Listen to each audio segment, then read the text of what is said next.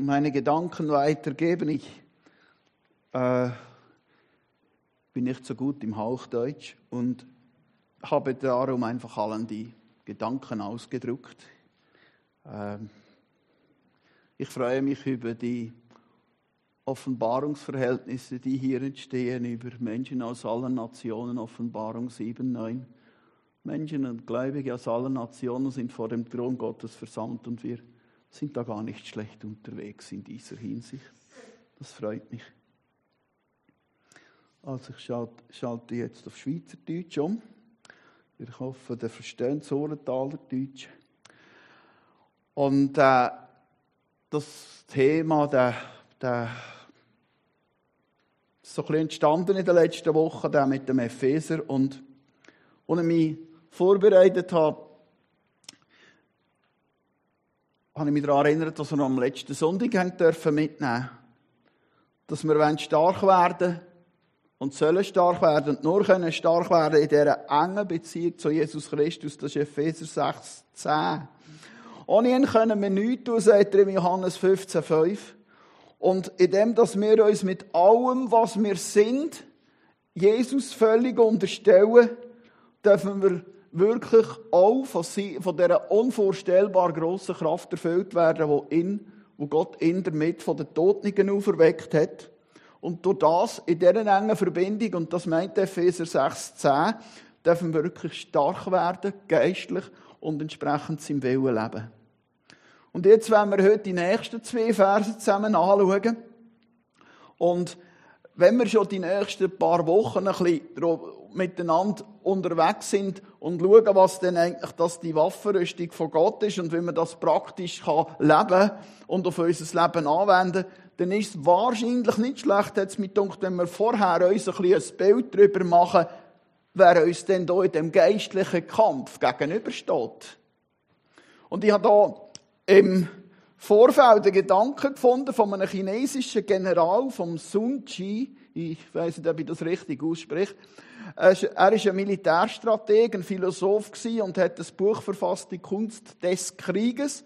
Das ist äh, ein Buch, das in seiner Lebenszeit entstanden ist. Er ist 534 geboren und hat bis 496 vor Christus gelebt.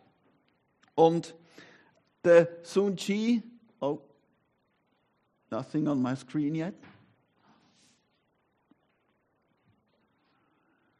Äh, sind wir schon einen Zweet. Moment mal, kann ich das noch irgendwie. Ja, genau.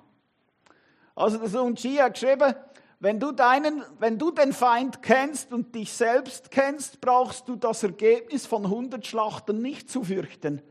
Wenn du dich selbst kennst, aber den Feind nicht, wirst du für jeden Sieg, den du erringst, auch eine Niederlage erleiden. Wenn du weder den Feind noch dich selbst kennst, wirst du in jeder Schlacht eine Niederlage erleiden. Das finde ich noch ein starkes Statement, auch wenn es außerbiblisch ist, ist, ist wirklich etwas, was ein Mann mit umfassender Kampferfahrung kann formulieren kann. Und der muss ein paar Schlachten geschlagen haben in seinem kurzen Leben. Die Bibel lässt uns absolut nicht im Unklaren. Sie sagt von Anfang an, sie zeigt uns von Anfang an, wirklich von Anfang an, wer der Find ist. Wem als wir gegenüberstehen. Gerade eben als Gläubige. Der Paulus beschreibt in seinen Briefen regelmäßig auch, um wer es sich handelt. Auch Jesus sagt Und der Paulus, so geht ins Neue Testament eben auch ein umfassendes Bild. Aber auch im Alten Testament schon. Und der Paulus tut jetzt das hier bei den Epheser in Wort, wo seine damaligen jüdischen, aber auch nicht jüdischen Leser haben können verstehen. Weil jeder von seinem kulturellen Hintergrund her hat gewusst, was damit gemeint ist. Und so schreibt er dann im Epheser 6, 11 bis 12, legt die Rüstung an, die Gott für euch bereithält, ergreift alle seine Waffen. Damit werdet ihr in der Lage sein, den heimtüchtigen Angriffen des Teufels standzuhalten. Denn unser Kampf richtet sich nicht gegen Wesen von Fleisch und Blut, also gegen Menschen, sondern gegen die Mächte und Gewalten der Finsternis, die über die Erde herrschen, gegen das Heer der Geister in der unsichtbaren Welt, die hinter allem Bösen stehen. Legt die Rüstung an, die Gott für euch parat hat, greift all seine Waffen. dann sind wir in der Lage, die heimtückischen Attacken vom Teufel standzuhalten. Paulus erklärt in den späteren Versen, eben wenn es um die Waffenrüstung geht, sehr detailliert, was mit dem gemeint ist, mit der Waffenrüstung, wenn er die einzelnen Teile nimmt. Da betont er einfach grundsätzlich die Waffenrüstung von Gott. Und gibt in den, Gott gibt in den Gläubigen eine volle Ausrüstung und schickt, äh, schickt uns mit allem, was wir brauchen, in den Kampf. Eben, auch, auch er drückt uns nicht irgendwie einen Flinten in die Hand und sagt, ja, mach mal. Das altgriechische Wort für Rüstung, das er hier verwendet, kommt nur noch an einer Stelle im Neuen Testament vor, und zwar im Lukas 6, wo Jesus redet vom starken Mann, der voll gerüstet ist, aber vor seiner ganzen Rüstung beraubt wird, wenn der Stärkere kommt und ihn besiegt. Und wir wissen, ich klammere, wer das wahrscheinlich ist. Wir wissen, dass Jesus alle Macht und Gewalten entwaffnet hat. Kolosser 2, 15. Und der Paulus schreibt jetzt in Worten von seinen damaligen jüdischen und nicht jüdischen Lesern, dass sie es können verstehen was und wer damit gemeint ist. Der einzige neue Gedanke für nicht-jüdische Menschen damals in seinem Brief da ist wahrscheinlich der, dass es eben keine von diesen sogenannten Gottheiten oder Göttinnen, Ephesus, der Diana, Artemis-Kult, aus ihren lokalen Religionen heraus mit dem wahren Gott in irgendeiner Weise aufnehmen kann. Die haben kein Brot dagegen. Der Paulus sagt klar, dass die sogenannten Götter im Vergleich dazu nichts sind und bezeugt. 1. Korinther 8, Viele behaupten zwar, dass es Götter gibt, Götter im Himmel und Götter auf der Erde, und es werden ja auch zahlreiche Götter und zahlreiche Herren verehrt. Auch dort spricht der volle Kontext hinein. Aber für uns steht fest, es gibt nur einen Gott, den Vater, von dem alles kommt und für den wir geschaffen sind, und es gibt nur einen Herrn, Jesus Christus, durch den alles geschaffen wurde und durch den auch wir das Leben haben. Im Gegensatz zu diesen Menschen dann, auch zu den Christen unter ihnen, kann heute manchmal in unserer westlichen Welt offenbar nicht mehr immer davon ausgegangen werden, dass Christen daran glauben, dass es tatsächlich böse geistliche Mächte gibt. Es gibt theologische Bücher und Konzepte, die den Heiligen Geist weglehnt, habe ich schon gesehen. Es gibt Theologen, die behaupten, wer da noch glaubt, dass es solche geistliche Mächte gibt, die sind wahrscheinlich Mitglied von einer fanatischen Sekte. Ja, merci, bitte heißen nicht. Das verwundert wenig. Und durch das als eine lebendige Beziehung auch für zum Theologiestudieren in der Schweiz an einer staatlichen Uni keine Voraussetzung ist, umso weniger. Ich habe auf Theologiestudium CH nachgeschaut und dort kann man lesen, Wer an eine schweizerische Hochschule zugelassen ist, kann Theologie studieren. Also sind eigentlich die Qualitäten, die, die Qualifikationen, die du mitbringen von deiner vorherigen Schulbildung her. Das Studium, jetzt kommt der Hammer, erfordert keine besonderen Voraussetzungen bezüglich religiöser Haltung und Glaubenspraxis. Also du kannst, du, kannst Theologie studieren. Ich könnte jetzt eigentlich mich bewerben für ein Mars-Projekt bei Elon Musk. Ich habe ja auch keine Ahnung von Raumfahrt. In Asien, Afrika, auf den pazifischen Inseln und auch in Lateinamerika ist gar keine Frage von den Menschen her, dass Menschen würden bezweifeln, dass geistliche, eben auch böse geistliche Mächte gibt. Die geistliche Wirklichkeit in anderen Völkern ist völlig präsent durch alles, was sie tun und leben. Wo immer also Menschen bezweifeln oder anfangen zu bezweifeln, auch innerhalb sogenannter christlicher Kreise, werden wir sehr, sehr verwundbar für die Angriffe vom Find. Weil wir von unserer Denkweise her dann nicht mehr wachsam sind. Oder weniger wachsam. Weil wir dann weniger beten weil wir dann weniger abhängig sind vom Herrn und auch weniger ausgerichtet sind auf das Gabenprofil von Glaubensgeschwistern mit entsprechenden geistlichen Gaben. Zum Beispiel der Unterscheidung der Geister. Es ist nicht alles Gott, wenn einer redet. Es gibt ganz klare Prüfmerkmale.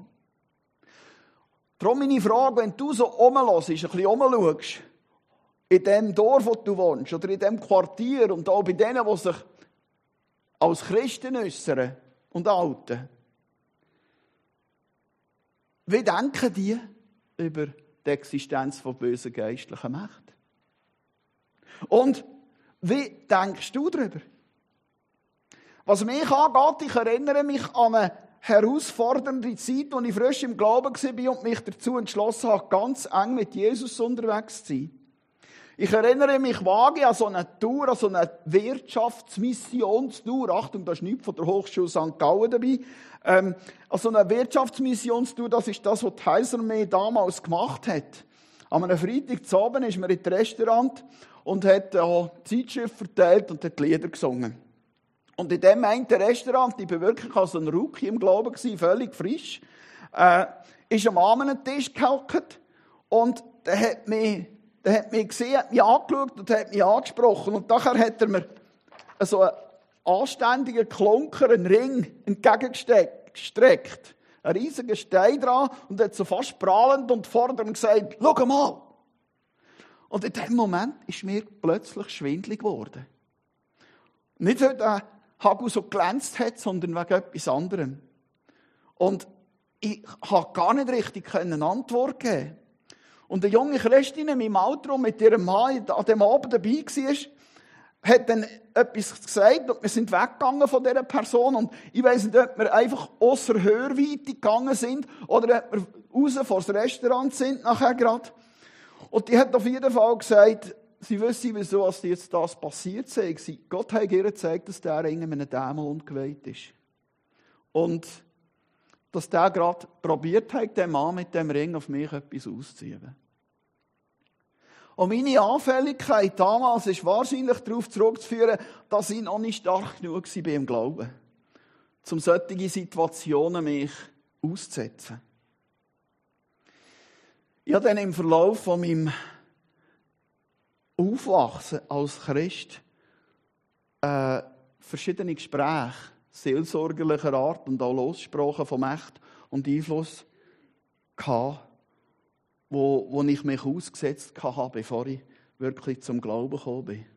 Und das, ich denke, das ist wirklich wichtig, äh, dass wirklich alle Gordon und, und äh, steigbegulös ist vom Find. Ich habe dann nicht viel weniger gewusst, wegen dem mangelnden Bibellesen, ähm, was für Taktiken es da auf einen Menschen losgelassen werden von dieser Seite. Und all das zusammengerechnet hat mich sehr verwundbar gemacht. Wenn wir also jetzt in den nächsten Wochen anschauen, wie wir die Waffenrüstung von Gott in unserem Glaubensleben wirksam dürfen einsetzen mit seiner Hilfe, dann hilft es wahrscheinlich, wenn wir einen kurzen Einblick darüber bekommen, wer die bösen Mächte sind, wie das alles angefangen hat und wie es dazugekommen ist. Denn unser Kampf richtet sich eben nicht gegen Wesen von Fleisch und Blut, wie es da vorne steht an der Leinwand. Wo fängt es an? Es fängt an, bevor Gott das Weltall geschaffen hat, bevor die Erde geschaffen worden ist, bevor die ersten Menschen geschaffen sind. Bevor überhaupt etwas von dem da ist, hat Gott Engel geschaffen. Die biblischen und außerbiblischen jüdischen Bücher verwenden, wenn, Gott von, wenn, wenn es um Engel geht, immer den Begriff Gottessöhn für die Wesen. Und in den jüdischen, alttestamentlichen Büchern, eben biblisch oder außerbiblisch, außerbiblisch zum Buch Enoch, das habe ich auch gelesen, das wird von ihnen nur in diesem Zusammenhang gebraucht. Und Gott fragte Hiob, zum Beispiel, Hiob 38, wo warst du, als ich das Fundament der Erde legte? Sag es doch, wenn du so viel weißt. Damals sangen alle Morgensterne und die Gottessöhne jubelten vor Freude. Das zeigt uns, dass die Engelwesen auch da, in dem Sinn Morgensterne und Gottessöhne genannt, bei der Erschaffung der Erde, von allem, wo ist, dabei sind. Und sich über die Herrlichkeit, über die Macht und über die Weisheit von Gott bei der Schöpfung gefreut haben. Unter diesen Engeln war auch ein ganzer Gewissener, Satan. In dieser Zeit hat er noch einen anderen Namen gehabt, Luzifer, der Sohn von der Morgenröte, der helle Morgenstern. Er war ein gesalbter Engel, ein Cherub in der Klasse. Und hat von Gott sehr viel Schönheit gehabt an Gestalt und auch musikalische Fähigkeiten. Und ich mache jetzt hier eine starke Zusammenfassung von Hesekiel 28, 11 bis 17. Ich nehme nur Verssplitter. Von ihm heißt es, und das sagt Gott in dem Wort, du lebst, lebtest in Eden, dem Garten Gottes, und trugst Edelsteine jeder Art. Auf meinem heiligen Berg ließ ich dich wohnen. Als ich dich schuf, warst du untadelig und vollkommen, doch dann fingst du an, Unrecht zu tun. Deine Schönheit ist dir zu Kopf gestiegen, deine prachtvolle Erscheinung ließ dich handeln wie ein Narr. Darum habe ich dich zu Boden geworfen. Ich habe dich erniedrigt vor den Augen anderer Könige. Die meisten Bibelausleger glauben, dass der Lucifer in der Anbetung im Himmel beteiligt ist. Die einen sagen sogar, er sei der Worship-Chef. Das hat ihn dazu verleitet, irgendwann die gleiche Verehrung wie Gott zu haben. Schließlich hat er den Worship geleitet. Seine Schönheit und Fähigkeiten sind in meinen Kopf gestiegen. Wem passiert das manchmal als Mensch auch nicht?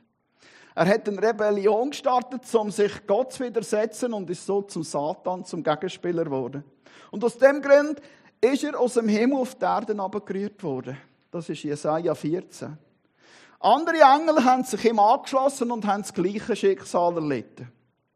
Offenbarung 12,9 zeigt den Moment. Der große Drache ist niemand anders als der Teufel oder Satan, die listige Schlange, die schon immer die ganze Welt verführt hat. Er wurde mit allen seinen Engeln aus dem Himmel auf die Erde hinuntergestürzt. Und die Engel sind auch die gleichen wie der dritte von den Sternen am Himmel, wo der vierte Vers im gleichen Kapitel beschreibt. Der pflegte Drache mit seinem Schwanz dritte von allen Sternen vom Himmel. Das zeigt uns, dass mindestens ein Teil von diesen bösen Mächten im Epheser, die hier erwähnt sind, aus gefallenen, aus gefallenen Engel besteht, die mit Satan gegen Gott rebelliert haben. Gefallen, weil sie eben abgestoßen worden sind. Auch gefallen in ihrem Status, wo sie vor Gott ursprünglich hatten. Irgendwann, nachdem dann Gott die ersten zwei Menschen erschaffen hat, sehen wir, wie der Satan in seinem gefallenen Zustand im Garten Eden ist, wo er Adam und Eva zur Sünde verführt. Genesis 3, 1. Mose 3. Und das, das hat sehr schwere Folgen für die ganze Menschheit bis heute. Aber der Herr prophezeite der Schlangen im Satan der Untergang und zeigt da, dass der wahre Kampf zwischen Satan und dem Nachwuchs von dieser Frau stattfindet. Die zeigt nämlich, Genesis 3,15, von nun an werden du und die Frau Feinde sein. Auch zwischen deinem und ihrem Nachwuchs soll Feindschaft herrschen.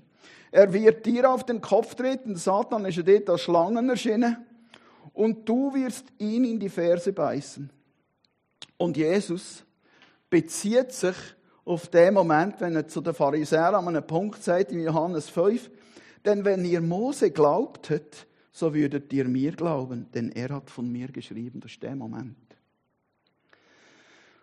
Was der Herr zu dieser Schlange sagt, da ist auf Menschen, für uns Menschen eigentlich die erste Evangeliumspredigt Theologen sagen dem das Proto-Evangelium, das erste, ein Vorevangelium.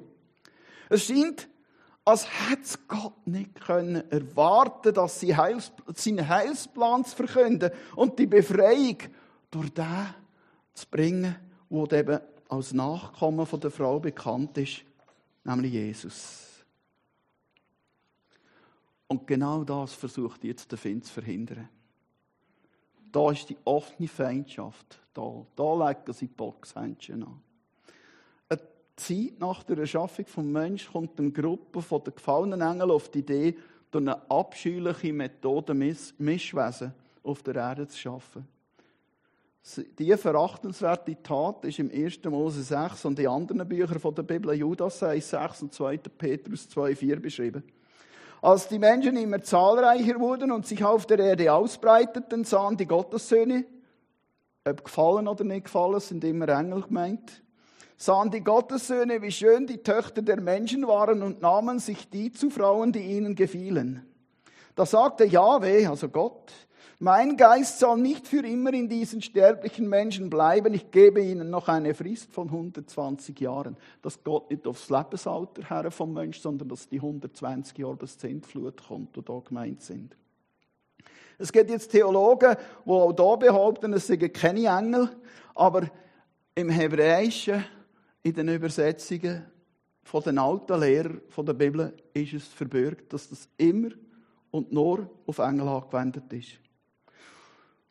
Die Mischwesen, die entstehen auf Hebräer, hier in dieser Verbindung von gefallenen Engeln mit irdischen Frauen, heißen auf Hebräisch Nephilim, die Gefallenen. Die Bezeichnung bezieht sich auf die gefallenen Engel, die sie gezeugt haben.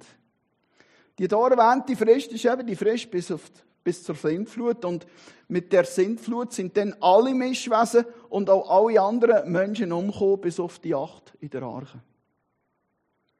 Noah, seine Söhne, seine Frau und seine Schwiegertöchter. Und dann kommt der Vers 4, und das lässt uns ein bisschen stutzig werden. Damals lebten die Gewaltigen auf der Erde, also eben die Nephilim. Und auch später noch, als die Gottessöhne mit den Menschentöchtern verkehrten und ihnen Kinder geboren wurden. Das waren die hochberühmten Helden der Vorzeit. Der Vers 4 zeigt, dass offenbar auch gerade nach der Sintflut wieder gefallene Engel irgendwann angefangen haben, Frauen nehmen und den Laden frisch angefangen haben aufmischen. Kundschafter, die Mose auf Kanaan schickt, 4. Mose 13, reden von Riesen, aber wenn man es Hebräisch anschaut, sagen sie Nephilim. Und auch Gott gibt im 5. Mose 7 dann den Auftrag, wenn dir denn in dem Land sind, dann rottet die alles aus. Und das ist nicht, weil Gott einen Genozid verursacht, einen ungerechtfertigten, sondern weil er genau weiß, was da für eine Mischung ist von denen, die dort leben. Das klingt dann nicht ganz. Äh, und später steht dann der David einem gewissen Goliath gegenüber 1. Samuel 17. Und der verhöhnt Gott. Und Gott zu verhöhnen, Gottfindlichkeit und Brutalität in einem enormen Maß ist ein Charaktermerkmal von den Mischwesen, von diesen Nephilim.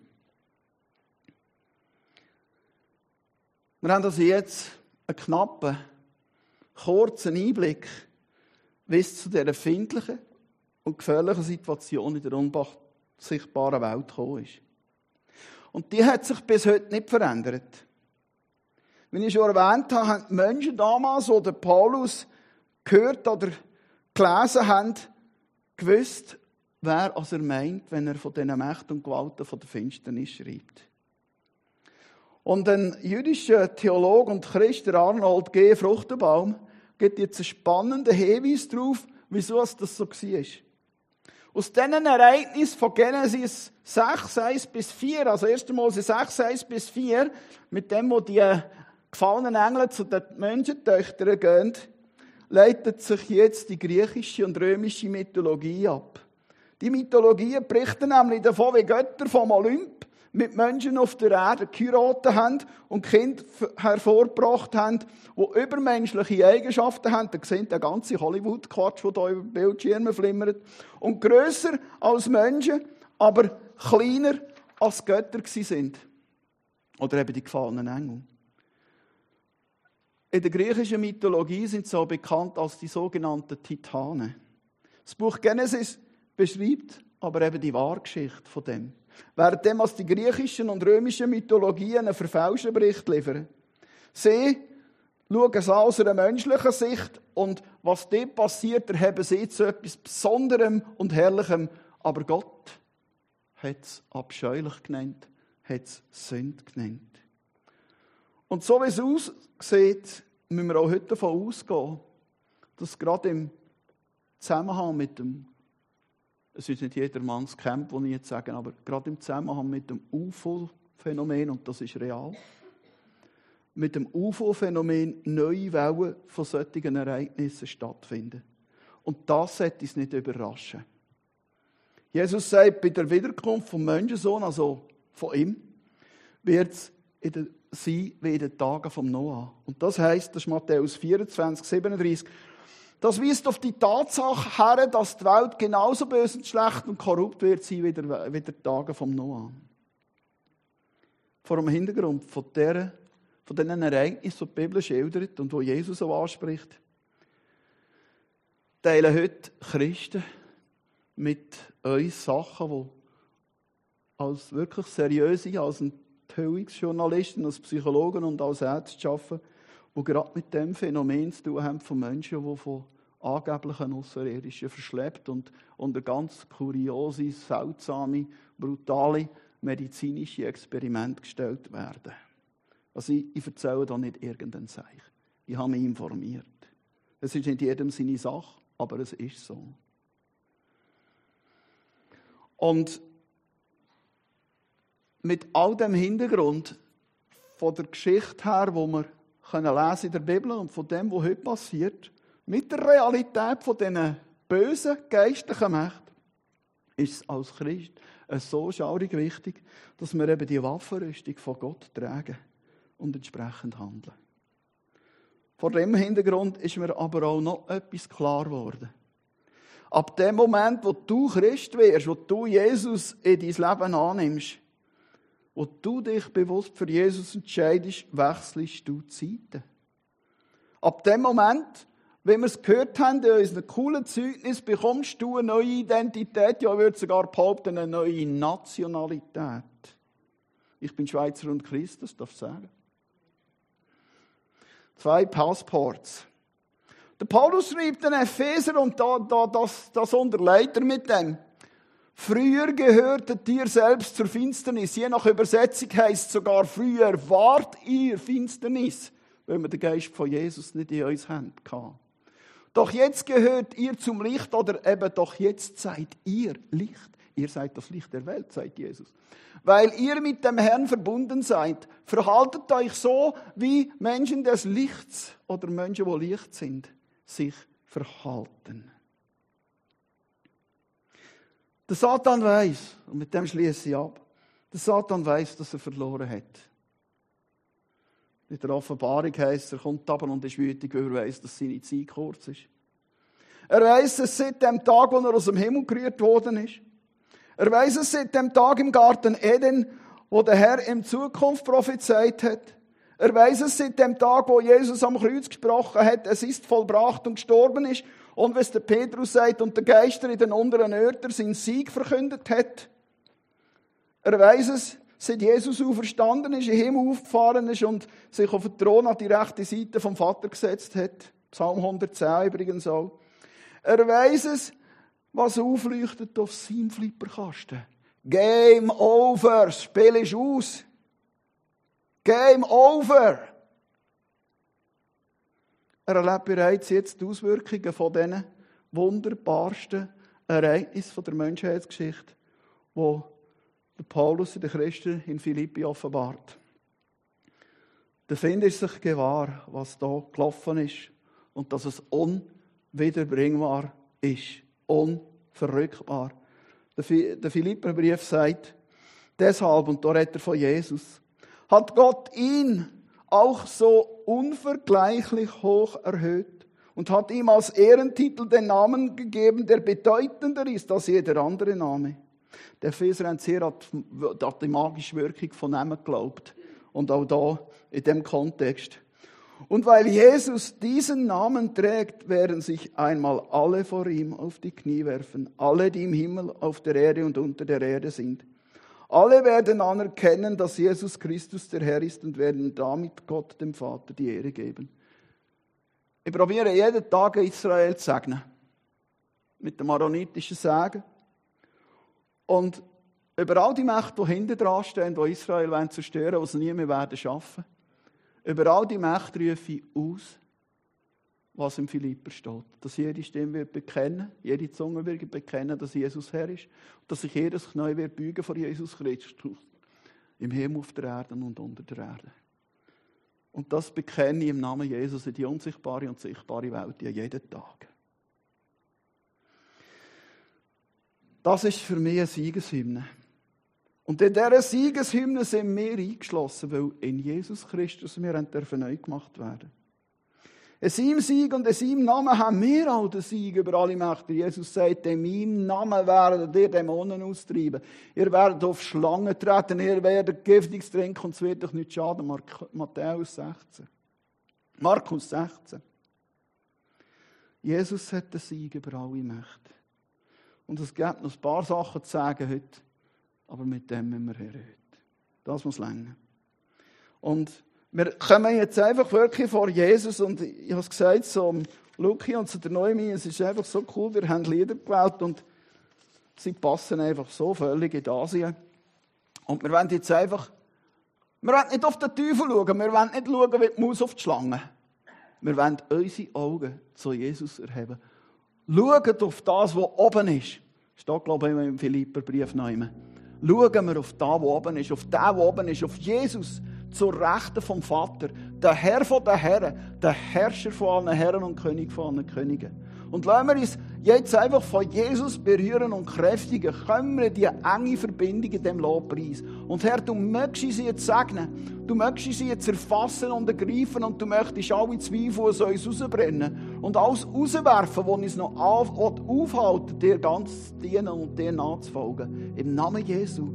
Und wir wollen deinen Namen loben. Und wollen deine Autorität an uns erfahren und von deiner Kraft gefüllt werden. Im Namen Jesus. Ich segne jetzt Luki und Noemi im Namen Jesus mit allen geistlichen Gaben vom Himmel in Christus. Er soll euch alle Freiheit geben, jede Prophetie, jedes Wort von der Erkenntnis, er soll euch salben im Namen Jesus.